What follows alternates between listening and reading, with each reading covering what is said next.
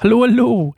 Kurze Sache vorweg. Bevor die nächste Folge losgeht, muss ich dir kurz was erzählen. Leider habe ich das falsche Mikrofon benutzt für die Aufnahme, deswegen klingt das nicht so schön. Ich hoffe, du kannst trotzdem was mitnehmen und die Folge genießen und wir hören uns morgen wieder. Macht's gut. Ciao.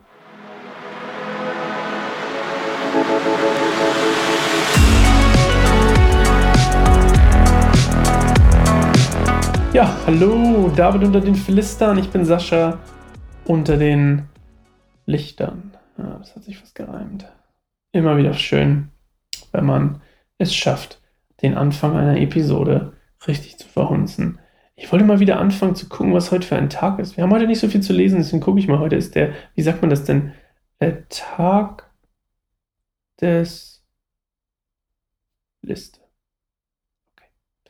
Heute ist der, was haben wir denn heute überhaupt? Der 17. Februar.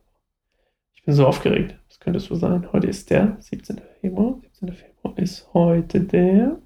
Heute ist gar nichts. Das ist ja traurig. Mensch, das kann aber nicht sein. Ist gar nichts. Das ist, das ist 17. Das kann, das kann ja nicht sein.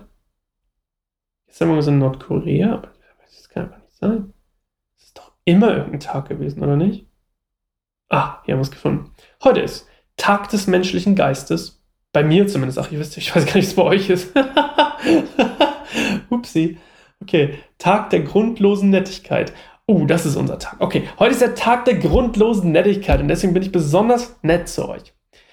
Eigentlich bin ich das ja immer. Aber wenn ihr eine Bibel braucht, wir haben eine Kooperation mit dem Mitteldeutschen Bibelwerk, wir haben leider nur NGÜs, bald hoffentlich aber auch die Basisbibel in so einer coolen Auslesevariante.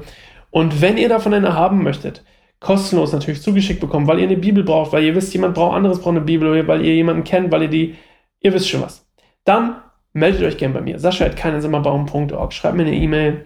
Ansonsten, wenn ihr Lust habt, irgendwie überhaupt in der ganzen Sache keinen Baum beteiligt zu sein oder was auch immer, dann könnt ihr euch auch gerne bei mir melden. Wenn ihr Fragen habt oder Kritik oder anregende andere Sachen, dann könnt ihr euch auch bei mir melden. Und wir lesen heute David und den Philistern. Heute am Tag der grundlosen Nettigkeit. Bei mir zumindest. Aber David dachte eines Tages, ach übrigens 1. Samuel 27, aber David dachte eines Tages wird Saul mich doch noch umbringen. Am besten fliehe ich zu den Philistern, dann wird Saul aufhören, mich in ganz Israel zu jagen und ich werde endlich sicher sein.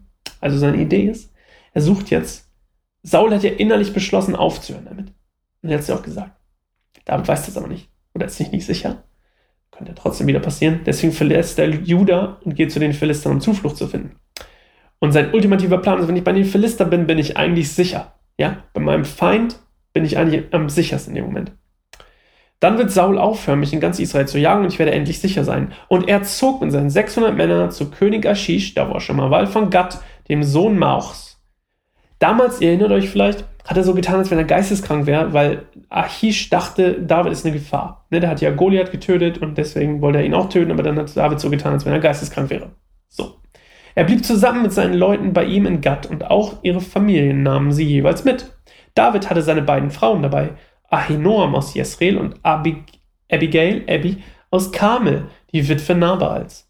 Saul erfuhr schon bald, dass David nach Gad geflohen war und hörte auf, ihn weiter zu verfolgen. Eines Tages sagte David zu Achish, wenn du einverstanden bist, würden wir lieber in einer der Städte auf dem Land statt hier in der Königsstadt leben. Da gab Achish ihm die Stadt Ziklag, die noch heute den Königen von Judan gehört, Juda gehört. Ziklag übrigens, also das, was da David bekommt als Lehen, ähm, liegt zwischen Gaza und Beersheba. Für alle, die sich in Israel auskennen, wissen jetzt Bescheid. Zwischen Gaza und äh, Beersheba.